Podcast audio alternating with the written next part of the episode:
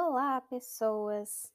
Hoje nós temos o nosso oitavo podcast e nós vamos conversar sobre empatia, dando continuidade ao nosso sétimo podcast. Eu sou a Giovana e hoje apresento para vocês o nome do podcast, que é o Poder da Empatia. Nós vamos conversar hoje sobre vários assuntos. O primeiro deles é empatia, que cura. Vamos conversar sobre a empatia, capacidade de ser vulnerável.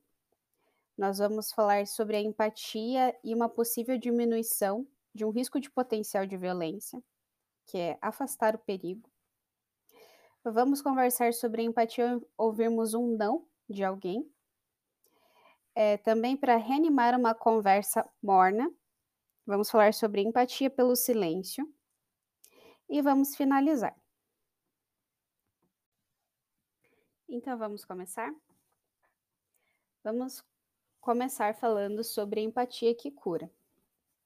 A empatia nos permite perceber nosso mundo de uma maneira nova e ir em frente. Então, Carl Rogers, que foi um dos professores também do Marshall, é, descreveu o impacto da, empat da empatia a quem recebe. Então, ele fala assim: quando alguém realmente o escuta sem julgá-lo, sem tentar assumir a responsabilidade por você, sem tentar moldá-lo, é muito bom.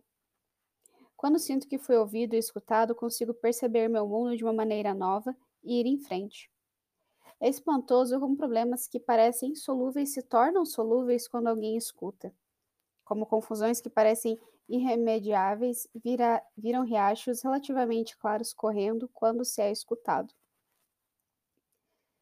Então, o Marshall ele vai é, comentar esse, esse, essa frase do Rogers com um exemplo de uma aluna que foi buscar a diretora apenas para escutá-lo. A história é a seguinte. Uma de minhas histórias favoritas sobre empatia veio da diretora de uma escola inovadora. Ela voltou do almoço um dia e encontrou Millie, uma aluna do ensino básico, sentada em seu escritório parecendo arrasada, esperando para vê-la. A diretora se sentou junto a Millie e começou. Senhora Anderson, a senhora já teve uma semana em que tudo que, fe que faz magoa alguém, mas a senhora nunca quis magoar ninguém de forma nenhuma? Sim, respondeu a diretora. Acho que compreendo. Millie então passou a descrever sua semana. Eu já estava um pouco atrasada para uma reunião muito importante, continuou a diretora. Ainda estava com meu casaco e ansiosa para não deixar uma sala cheia de gente me esperando. Então perguntei: Millie, o que posso fazer por você? Millie se aproximou, agarrou meus ombros com as mãos, olhou-me bem nos olhos e disse com muita firmeza: Senhora Anderson, não quero que a senhora faça nada, eu só quero que me escute. Aquele foi um dos momentos de aprendizado mais significativos de minha vida, e ensinado por uma criança. Por isso pensei: não importa a sala cheia de adultos esperando por mim. Millie e eu passamos para um banco que nos dava mais privacidade e nos sentamos. Com meu braço ao redor de seus ombros, sua cabeça em meu peito e seu braço em volta de minha cintura, e falou até se dar por satisfeita. E sabe de uma coisa? Não demorou tanto tempo assim. Um dos aspectos mais gratificantes do meu trabalho é como ouvir as pessoas usar a CNV para fortalecer sua capacidade de se conectar com empatia aos outros. Um outro exemplo que o Marshall comenta é sobre uma amiga dele, que mora na Suíça, que ela descreveu como ela ficou aborrecida quando o filho de seis anos saiu correndo, com raiva, enquanto ela estava ainda falando com ele. E a Isabelle, a filha de 10 anos dessa, dessa amiga, é, havia acompanhado a mãe num seminário de CNV e ela comentou: Então você está com muita raiva, mamãe. Gostaria que ele gosta, você gostaria que ele conversasse quando está com raiva e que não que fosse embora correndo.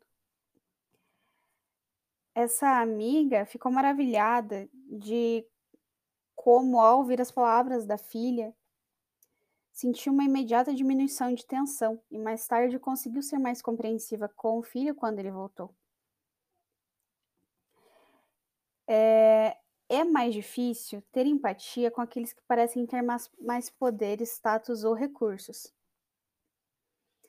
Então, outro exemplo que ele dá, que o Marshall dá, é sobre um professor de, é, de faculdade que descreveu como o relacionamento entre alunos e professores foi for afetado quando vários membros do corpo docente aprenderam a ouvir com empatia e a se expressar de forma mais vulnerável e honesta. Então falava assim: os estudantes se abriram cada vez mais e nos contaram a respeito de vários problemas pessoais que estavam interferindo em seus estudos. Quanto mais eles falavam a respeito disso, mais trabalhos eles conseguiam terminar. Embora escutá-los dessa forma nos tomasse um bocado de tempo, ficamos contentes em passá-lo dessa maneira. Infelizmente, o diretor se aborreceu. Ele disse que não éramos terapeutas e deveríamos passar mais tempo ensinando e menos tempo conversando com os alunos. Então, o professor respondeu aquilo que haviam perguntado para ele. Tivemos empatia com a preocupação do diretor. Percebemos que ele ficou aborrecido e queria ter certeza de que não estávamos nos envolvendo em coisas com as quais não conseguiríamos lidar. Também percebemos que ele precisava de uma garantia de que o tempo gasto nas conversas não estava roubando tempo de nossas responsabilidades com o ensino. Ele pareceu aliviado pela forma como escutamos. Continuamos a conversar com os estudantes, porque pudemos ver que quanto mais os escutávamos, melhor eles iam nos estudos. Então, quando há o trabalho numa instituição estruturada hierarquicamente, há uma tendência a ouvir ordens e julgamentos daqueles que estão acima de nós na hierarquia. Embora possamos facilmente ter empatia com nossos colegas e com aqueles que estão em posição de menor poder, podemos nos perceber sendo defensivos ou nos justificando, em vez de termos empatia na presença daqueles que identificamos como nossos superiores e foi por isso que fiquei particularmente satisfeita ao saber que aqueles professores haviam se lembrado de estabelecer uma conexão empática com seu diretor, tanto quanto seus alunos. Então, chegamos à segunda parte, que é a empatia, a capacidade de ser vulnerável, que começa falando quanto mais temos empatia pela outra pessoa, mais seguros nos sentimos. Por sermos convocados a revelar nossos pensamentos e necessidades mais profundos, às vezes podemos achar desafiador nos expressarmos em comunicação não violenta. Porém, essa expressão fica mais fácil depois que entramos em empatia com os outros, porque teremos então focado sua humanidade e percebido as qualidades que compartilhamos. Quanto mais nos conectamos com os sentimentos e necessidades por trás das palavras das outras pessoas, menos assustador se torna nos abrirmos para elas. Com frequência, situações em que somos mais relutantes em expressar vulnerabilidade são aquelas em que desejamos manter uma imagem durana, por medo de perdermos autoridade ou controle. O Marshall ele dá um exemplo que ele fala assim no, no livro. Uma vez mostrei minha vulnerabilidade a alguns membros de uma gangue da rua de Cleveland ao, ao reconhecer a mágoa que estava sentindo e meu desejo de ser tratado com mais respeito.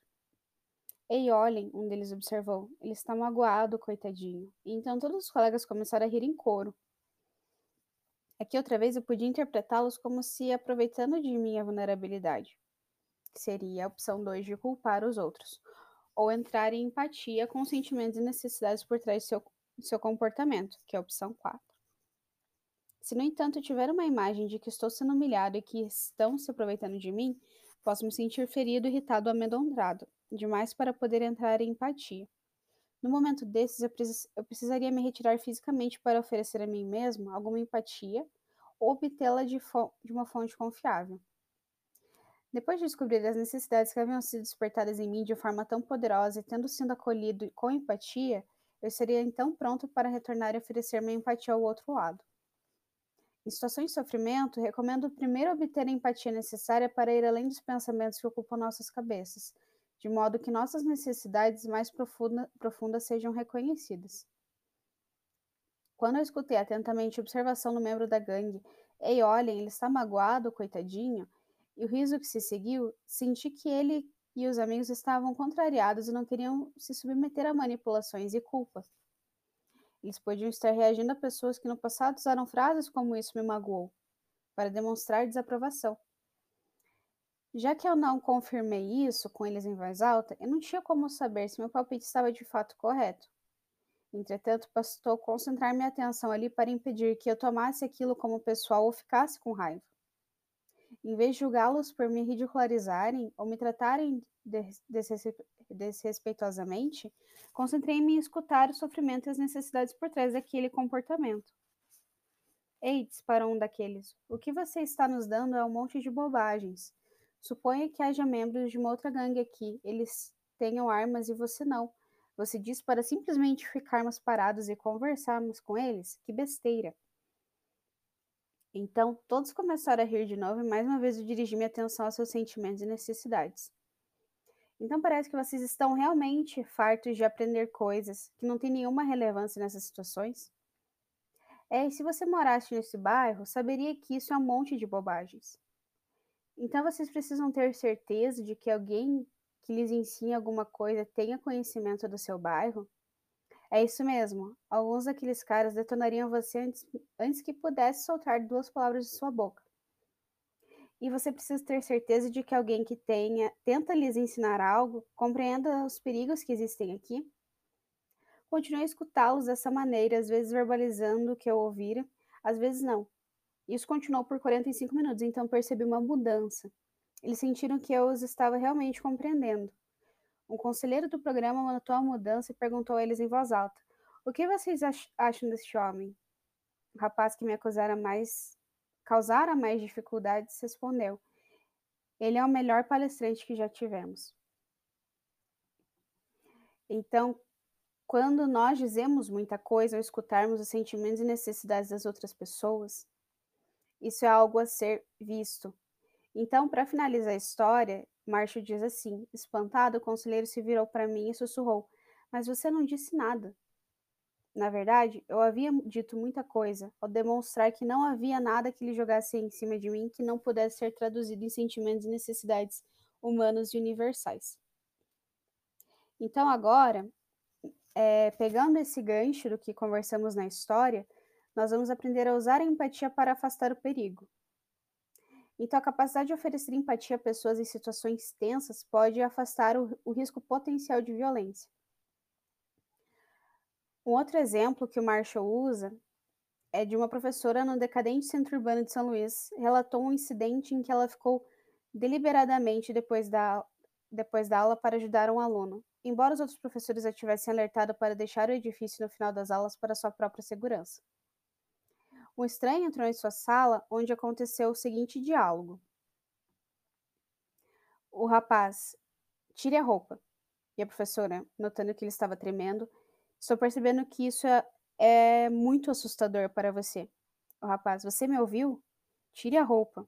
E a professora, sinto que você está realmente irritado neste momento e quer que eu faça o que você me diz. E o rapaz, isso mesmo. E você vai se machucar se não fizer. E a professora fala: Gostaria que você me dissesse se há alguma outra maneira de atender às suas necessidades que não me machuque. E o rapaz disse para tirar a roupa. E ela falou: Estou percebendo o quanto você quer isso. Ao mesmo tempo, quero que você saiba quanto estou me sentindo péssima e assustada. E como eu ficaria grata se você fosse embora sem me ferir. E ele me dê sua bolsa. A professora deu sua bolsa ao estranho, aliviada por não ser estuprada. Mais tarde, escreveu, descreveu como a cada vez que ela oferecia sua empatia ao rapaz, ela podia senti-lo menos determinada a prosseguir com o estupro. Então, quando, ao oferecer sua empatia, em vez de falar mas para uma pessoa com raiva, como que nós podemos fazer isso? Nós vamos responder essa pergunta vendo este outro exemplo que o Marshall coloca em seu livro. Finalmente, eu gostaria de ilustrar como uma moça usou empatia para evitar a violência durante seu plantão noturno no centro de desintoxicação de drogas em Toronto. A moça contou essa história durante o segundo seminário de CNV a que compareceu. Uma noite, às 11 horas, algumas semanas depois do primeiro treinamento dela em CNV, o homem que obviamente estivera tomando drogas entrou e exigiu um quarto. A moça começou a explicar que todos os quartos haviam sido ocupados aquela noite. Ela estava para dar ao homem o endereço de outro centro de desintoxicação quando ele a derrubou no chão. Quando dei por mim, ele estava sentado sobre meu peito, segurando uma faca junto à minha garganta e gritando: Não, não minta para mim, você tem um quarto sim. Ela então começou a aplicar o que tinha aprendido, ouvindo os sentimentos e as necessidades do homem. Você se lembrou de fazer isso naquelas condições? Perguntei impressionado. Que escolha eu tinha? O desespero às vezes nos torna bons comunicadores. Sabe, Marshall, aquela recomendação que você nos fez no seminário realmente me ajudou. Na verdade, eu acho que ela salvou minha vida. Qual recomendação? Ofereça sua empatia em vez de falar mas para uma pessoa com raiva. Lembra quando você disse para nunca dizer mas a uma pessoa com raiva? Eu estava pronta para começar a discutir, a discutir com ele. Eu estava prestes a dizer, mas eu não tenho quarto. Aí me lembrei de sua recomendação. Eu realmente agravei, porque na semana anterior eu estava discutindo com minha mãe, e ela me disse: Cada vez que você responde mais a tudo que eu falo, tenho vontade de matar você. Imagine se minha própria mãe ficava com raiva suficiente para querer me matar por falar aquela palavra, o que aquele homem teria feito? Se eu houvesse dito, mas eu não tenho quarto, quando ele gritou comigo, não tenho dúvida de que ele teria cortado minha garganta. Então, em vez disso, eu respirei fundo e disse: Parece que você está realmente com raiva e quer um quarto. Ele respondeu gritando: Posso ser viciado, mas por Deus mereço respeito. Estou cansado de ninguém me respeitar. Meus pais não me respeitam. Eu vou ser respeitado. Concentrei-me em seus pensamentos e necessidades e disse: Você está farto de não obter o respeito que deseja? Por, daí, por quanto tempo continuou essa conversa? Marshall pergunta. Ah, por mais uns 35 minutos, ela, ela respondeu. E ele fala: Isso deve ter sido apavorante. Quando escutamos sentimentos e necessidades das pessoas, paramos de vê-las como monstros. Não, não depois das minhas primeiras interações, porque ficou evidente outra coisa que aprendemos aqui. Quando me concentrei em escutar seus sentimentos e necessidades, parei de vê-lo como um monstro. Pude ver, exatamente como você disse, que as pessoas que parecem ser monstros são apenas seres humanos cuja linguagem e comportamento às vezes nos impedem de perceber sua natureza humana. Quanto mais eu conseguia concentrar minha atenção em, suas, em seus sentimentos e necessidades, mais eu o via como uma pessoa desesperada cujas necessidades não estavam sendo atendidas. Tornei-me confiante de que se eu, se eu mantivesse minha atenção nisso, eu não seria ferida. Depois que ele recebeu a empatia de que precisava, saiu de cima de mim, pôs de lado a faca e eu ajudei a encontrar um quarto em outro centro. E maravilhado por ela ter aprendido a responder com empatia numa situação tão extrema, perguntei curioso: O que você está fazendo de novo aqui? Parece que você já dominou a CNV e deveria estar ensinando aos outros o que aprendeu. É que agora eu preciso que você me ajude com uma coisa difícil, ela disse. Estou quase com medo de perguntar o que poderia ser mais difícil do que aquilo. Pode ser difícil ter empatia com aqueles que estão mais próximos de nós. E ela fala: Preciso que você me ajude com minha mãe. Apesar de todo o insight que tive com aquele fenômeno do mar, sabe o que aconteceu? No jantar da noite seguinte, quando contei à minha mãe o que tinha acontecido com aquele homem, ela disse: Você vai fazer seu pai e eu termos um infarto se ficar nesse emprego. Você simplesmente tem de encontrar outro traba trabalho. Então adivinha o que eu respondi? Mas, mãe, é minha vida. E o Marshall finaliza: Eu não poderia ter pedido um exemplo mais poderoso do quanto pode ser difícil responder com empatia aos membros da nossa própria família. E aqui chegamos à parte de quando e para termos empatia ouvirmos um não de alguém. Como que funciona isso? Ter empatia com o não de alguém nos protege de tomá-lo como pessoal. Então, devido à nossa tendência a entender como rejeição quando alguém diz não ou eu não quero fazer isso, é importante que sejamos capazes de ter empatia com suas mensagens. Se a tomarmos como pessoais, podemos nos sentir magoados sem compreender o que realmente está acontecendo dentro da outra pessoa. Entretanto, quando trazemos à luz da consciência sentimentos e necessidades por trás do não de alguém, temos clareza de que essa pessoa está querendo e que o que está querendo e que a impede de responder de forma como gostaríamos. Um outro exemplo que o Marshall fala é durante o intervalo de um seminário, que ele convidou uma mulher a se juntar a ele e outros participantes para tomar um sorvete na, nas redondezas. E ela responde não. Ela respondeu bruscamente. O tom de sua voz me levou a interpretar sua resposta como uma rejeição, até que me lembrei de escutar os sentimentos e necessidades que ela poderia estar expressando através de seu não. Eu disse: Tenho a impressão de que você está com raiva, é isso mesmo? Não, ela respondeu. É só que eu não quero ser corrigida toda vez que abro a boca. Pensei então que ela estava com medo e não com raiva. Confirmei, confirmei isso perguntando. Então você está Você está receosa e quer se proteger de estar numa situação em que você possa ser julgada pelo modo que se comunica? Sim, ela afirmou. Posso me imaginar sentada com vocês na sorveteria e você prestando atenção em tudo que eu digo. Descobri então que a maneira pela qual eu estivera dando retornos aos participantes do seminário tinha sido assustadora para ela. Minha empatia por sua mensagem tornara seu não inofensivo para mim. Eu escutei seu desejo de não querer receber esse tipo de retorno em público. Garanti-lhes que não avaliaria sua comunicação em público e depois discuti com ela a maneira de dar meu retorno de modo a deixá-la segura. E sim, ela acompanhou o grupo para o sorvete. Então, como nós podemos reanimar uma conversa morna através da empatia? Todos nós já vimos, nos vimos no meio de conversas mornas. Talvez estejamos no evento social vendo as palavras sem sentir nenhuma conexão com quem fala. Ou talvez estejamos escutando alguma música é, ou alguma outra questão e isso só para designar que alguém desperta em seus ouvintes o medo de uma conversa interminável. A vitalidade se esvai da conversa quando perdemos a conexão com os sentimentos e necessidades que ocasionaram as palavras de quem fala e com as solicitações associadas a essas necessidades. Isso é comum quando as pessoas conversam sem ter consciência do que estão sentindo, necessitando ou pedindo. Em vez de nos envolvermos numa troca de energia vital com outros seres humanos, percebemos que nos tornamos cestas de lixo para suas palavras. Como e quando interromper uma conversa morna e trazê-la de volta à vida? O Marshall sugere que o melhor momento para interromper é quando ouvimos uma palavra mais do que desejaríamos. Quanto mais esperamos, mais difícil fica ser educado quando decidimos intervir. Nossa intenção interromper não é dominar a conversa, mas ajudar quem fala a se conectar com a energia vital por trás das palavras que estão sendo ditas. Como então trazer uma conversa de volta à vida? Interrompendo-a com empatia. Fazemos isso sintonizando os possíveis sentimentos e necessidades. Assim, se uma tia está repetindo a história de como 20 anos atrás o marido a abandonou com dois filhos pequenos, podemos interromper dizendo: então, tia, parece que a senhora ainda está magoada e gostaria de ser tratada de modo mais justo. As pessoas não têm consciência de que frequentemente é de empatia que elas precisam. Elas também não percebem que é mais provável que elas recebam essa empatia se expressarem os sentimentos e necessidades que estão vivos dentro delas, em vez de contarem histórias de injustiças e dificuldades passadas.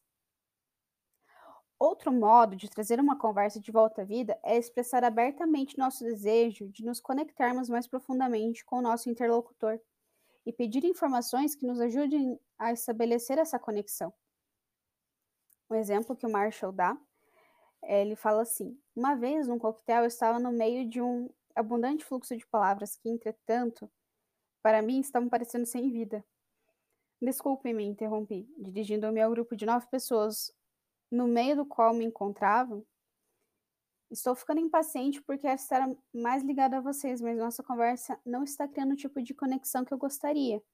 Eu gostaria de saber se a conversa que estamos tendo está atendendo às suas necessidades e, se sim, quais dessas necessidades estão sendo atendidas. Todas as nove pessoas ficaram olhando para mim como se eu tivesse tirado um rato na poncheira. Felizmente, lembrei-me de escutar os sentimentos e necessidades que estavam sendo expressos através do seu silêncio. Vocês estão aborrecidos com minha interrupção porque teriam preferido continuar a conversa? Perguntei. Depois de outro, de outro silêncio, um dos homens respondeu: Não, não estou aborrecido, estava pensando sobre o que você perguntou. Não, eu não estava gostando da conversa, na verdade, estava totalmente entediado com ela. O, o que entendia é quem ouve também entendia quem fala. Então, na ocasião, Marshall ficou surpreso ao ouvir essa resposta, porque aquele homem era o que ele estava falando mais, quem estava falando mais. Agora não estou mais surpreso. Desde então descobri que conversas que são desinteressantes para quem ouve o são igualmente para quem fala. As pessoas preferem que os ouvintes as interrompam a fingirem estar escutando. Você pode estar tentando imaginar como podemos reunir coragem para interromper alguém no meio de uma frase tão diretamente. Então, um outro exemplo que ele traz é assim: uma vez realizei uma pesquisa informal colocando a seguinte questão: Se você está usando mais palavras do que de alguém deseja ouvir, você prefere que essa pessoa finja estar escutando ou que eu interrompa? Das muitas pessoas a quem perguntei isso, quase todas expressaram sua preferência por serem interrompidas. Suas respostas me deram coragem ao me convencerem de que é um sinal de maior consideração interromper as pessoas do que fingir escutá-las. Todos nós queremos que nossas palavras enriqueçam os outros e não que sejam um fardo para eles. Aqui entramos no empatia pelo silêncio. Uma das mensagens pelas quais é mais difícil termos empatia é o silêncio. Isso é especialmente verdadeiro quando nos expressamos de forma vulnerável e precisamos saber como os outros estão reagindo às nossas palavras. Nessas ocasiões, é fácil projetarmos nossos piores medos na falta de resposta e nos esquecermos de nos conectarmos aos sentimentos e necessidades que estão sendo expressos pelo silêncio. Então, ter empatia pelo silêncio, escutando sentimentos e necessidades por trás dele. Um dos exemplos que o Marshall dá é assim: uma vez, quando estava trabalhando com a equipe de uma companhia, eu falava sobre alguma coisa profundamente emotiva e comecei a chorar. Quando olhei, recebi uma resposta do diretor da empresa que não me foi fácil receber: silêncio. Ele virou o rosto para, para longe de mim, o que interpretei como uma expressão de desaprovação. Felizmente, lembrei-me de concentrar minha atenção no que poderia estar acontecendo dentro dele e disse: Por sua resposta, meu choro. Imagino que o senhor o esteja desaprovando e preferia ter um consultor mais no controle de seus sentimentos trabalhando com sua equipe. Se ele tivesse respondido sim, eu teria sido capaz de aceitar que tínhamos valores diferentes no que diz respeito a expressar emoções, sem com isso de alguma forma pensar que estava errado de ter expressado minhas emoções como fiz. Mas, em vez de sim, o diretor respondeu: Não, de jeito nenhum. Eu estava apenas pensando como minha esposa gostaria que eu conseguisse chorar. Ele continuou e revelou que a esposa de quem estava se divorciando sempre reclamara que viver com ele era como viver como uma pedra. Durante os anos em que trabalhei como psicoterapeuta clínico, uma vez fui constatada pelos pais de uma jovem de 20 anos que estava sob cuidados psiquiátricos e durante vários meses se submeter a medicamentos, internações e eletrochoque. Ela havia ficado muda três meses antes de os pais terem me procurado. Quando eles a trouxeram ao meu consultório, ela teve de ser ajudada porque, se fosse deixada por si mesma, não se moveria. Em meu consultório, ela se encolheu na cadeira, tremendo, os olhos no chão. Tentando me conectar com empatia com sentimentos e necessidades que estavam sendo expressos através de sua mensagem não verbal, eu disse: Perceba que você está assustada e gostaria de ter certeza de que é seguro falar. Isso está correto? Ela não demonstrou nenhuma reação, então expressei meus próprios sentimentos, dizendo: Estou muito preocupado com você e gostaria que você me dissesse se há alguma coisa que eu possa dizer ou fazer para que você se sinta mais segura. Ainda não houve nenhuma reação. Pelos 40 minutos seguintes, continuei a interpretar seus sentimentos e necessidades, ou a expressar os meus próprios. Não houve reação visível, nem mesmo o menor sinal de reconhecimento de que eu estava tentando me comunicar com ela. Finalmente, disse-lhe que estava cansado e que gostaria que ela retornasse no dia seguinte. Os dois dias seguintes foram iguais ao primeiro. Continuei a concentrar minha atenção nos sentimentos e necessidades dela, às vezes expressando verbalmente o que compreendia e outras fazendo isso de forma silenciosa. De vez em quando expressava o que estava acontecendo comigo mesmo. Ela estava sentada tremendo em uma cadeira sem dizer nada. No quarto dia, quando ela ainda não havia respondido, aproximei-me e segurei sua mão. Sem saber se minhas palavras estavam comunicando minha preocupação, eu esperava que o contato físico pudesse fazer isso com mais eficácia.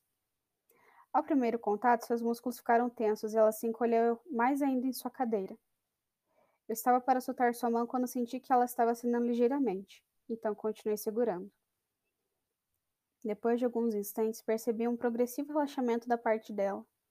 Segurei sua mão por vários minutos enquanto conversava com ela da mesma forma como tinha feito nos dias anteriores. Ela ainda não disse nada. Quando chegamos no dia seguinte, quando chegou no dia seguinte, ela parecia ainda mais tensa do que antes, mas houve uma diferença.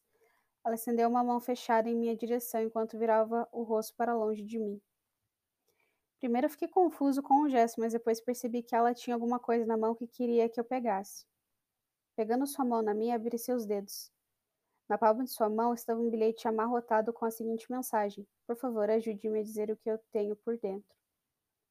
Fiquei extasiado em receber aquele sinal de seu desejo de se comunicar. Depois de mais de uma hora de, mais de, uma hora de encorajamento, ela finalmente disse sua primeira frase devagar e com receio. Quando repeti para ela o que ela ouvira, o que eu ouvira dizer, ela pareceu aliviada então continuou a falar, de forma lenta e receosa. Um ano depois, ela me mandou uma cópia dos seguintes trechos de seu diário. Saí do hospital para longe dos eletrochoques e dos remédios fortes. Isso foi mais ou menos em abril. Os três meses depois disso são completamente em branco em minha mente, assim como os três anos e meio antes de abril. Dizem que depois de ter saído do hospital, passei um tempo em casa sem comer, sem falar e querendo ficar na cama o tempo todo. Então me encaminharam o Dr. Rosenberg para terapia. Não me lembro muito dos dois ou três meses seguintes, exceto estar no consultório do Dr. Rosenberg e conversar com ele. Eu tinha começado a acordar desde aquela primeira sessão com ele. Eu tinha começado a compartilhar com ele coisas que me incomodavam, coisas que eu nunca teria sonhado contar a alguém.